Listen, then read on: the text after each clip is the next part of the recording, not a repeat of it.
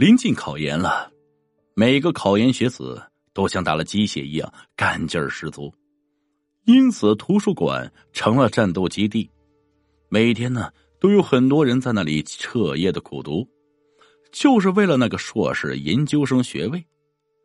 本来呀，我是不打算考研的，但是呢，妈妈说研究生比本科生的就业机会要大一些，嗨，因此，在妈妈半是鼓励、半是威胁的建议下，我只好重新发挥高三刻苦学习的精神，每天呢。在书山题海里畅想未来，这几乎每天晚上我都在图书馆待到深夜才回宿舍呀。没办法呀，谁让图书馆的学习氛围好呢？但是我感觉好压抑。有的考生更雷人了，直接呢在图书馆安家，哎，什么热水瓶、靠垫、背包、零食都往图书馆里带，嗨。甚至呢，有的带着毛毯去的，夜里不回宿舍，直接在图书馆就睡觉了。不过，我是熬不住。我这个人呢，就这点特点，特别挑剔床铺，非得有软软的被子、舒服的枕头才能安然入梦啊。因此呢，我每次都在看累了书的时候，收拾好东西回宿舍。合上考研数学书啊，我揉了揉沉重的眼皮，觉得大脑是一片浑浊。现在的生活真叫辛苦啊！算了，收拾好东西准备回宿舍吧。当我站起身来的时候，这才发现两条腿都发麻了呀，屁股也坐得很痛，真的不想多走一步路了。心里呢，期盼着早点回宿舍。我的软软的被子和枕头啊，我好想拥抱你们呀！这个时候我才注意到我对面的女孩子，我看不清脸，头发被遮住了一大半但是裸露在外的皮肤很苍白，看外形应该是个美女啊！哎，还是属于爱学习的那一类型。难得呀，这个时代美女都是吃青春饭的。很少有靠自己的努力去争取自己的理想生活，都是在现实中沉迷在物欲横流的社会中。我不由得多看了这个女子两眼，可是很奇怪的是啊，他一直保持着那个姿势，一动也不动。算了，不和他搭讪了，什么都没有，我睡觉重要。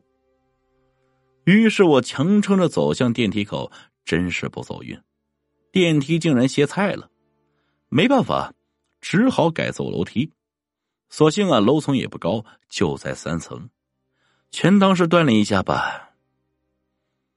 我们的图书馆每层有三个楼梯口，两个在前门，一个在后门。我寻思着后门的离宿舍近一些，我就决定抄近道。当我走到楼梯门口的时候，我发现有动静，仔细一看，原来是一男一女。肯定是情侣啊！现在的大学生真是幸福啊，花着父母的钱，谈着不考虑未来的恋爱。可我发现，这对情侣很是奇怪呀。女的像是要下楼，刚下两个台阶就被男的拉上来，然后男生松了手，女生又走下两个台阶。男生又把她拉上来了，然后又松手，就这样反反复复。我猜想，一定是两个人闹别扭，女的在耍小脾气吧。我就思索着从他们的旁边走过，可是呢，楼梯太窄了，明显过不去啊。而且人家情侣在闹别扭，我这样走过去，是不是太唐突了呀？于是我就在旁边等，渐渐的我意识到了一个问题：他们两个很奇怪，就像是在演无声电影一样，没有任何语言，而且那个拉拉扯扯的动作一直在重复，就像是在重播啊！对，就像是那个，那个男的是背对着我，而那个女的长发遮住了脸，看身形，这不就是刚才那个皮肤苍白的女子吗？好奇怪的两个人！突然，我大脑一个机灵，我的妈呀！这他妈哪里是人呢？我拔腿就跑，拼了命的冲到前门的楼梯口。可是我竟然又遇到了演无声电影的他们，一样的动作，一样的场景。我慌忙又跑开了。凭直觉，我感觉大事不妙啊！我不禁有些后悔今晚来这里了。跑到前门的另一个楼梯口，可是还是被他们缠着不放。完了，今天要在阴沟里翻船。我快速跑回刚才看书的地方，想着那里应该有彻夜苦读的同学，在人多的地方应该安全一些。可是天不如人愿呀，这里竟然一个人都没有。平时不是这儿有很多人吗？这个时候我可真的很害怕了。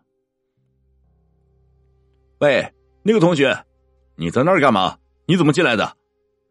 听到这个声音，我一阵机灵。原来呀，是图书馆的巡逻人员。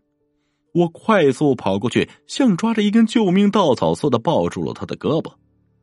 然后，然后我就没有知觉了。由于惊吓过度，我小病了一场。室友说我在病中一个劲儿喊着“鬼鬼鬼”，好像很害怕的样子。我把那天晚上在图书馆遇见的诡异事情告诉了他们，他们听后唏嘘不已。我也知晓了，那天由于图书馆要整修，所以并没有对外开放啊。哎呀，也就是说，那天在图书馆里没有人，而我没有注意到，这个通知还是去了图书馆，悉心调理一段时间后好多了。我也逐渐淡忘了那一天的事。后来有一天，我和楼管阿姨聊天的时候，突然想起了这件事，就告诉了她。楼管阿姨吃了一惊，说：“我是碰到了不干净的东西了。”两年前，一对情侣也是在图书馆上自习，上到很晚，从那个楼梯口下楼，可是当时很黑呀。女生穿着高跟鞋，不小心踩到了几个珠子，也不知道是谁的珠链散在了楼道里，清洁工没有及时处理，就造成了这样的悲剧。这对情侣当时是手牵手一起滚落下楼梯，丧失了年轻的生命。听过之后啊，我的心里有说不出的感觉。是碰到了勾魂索魄的冤鬼了吧？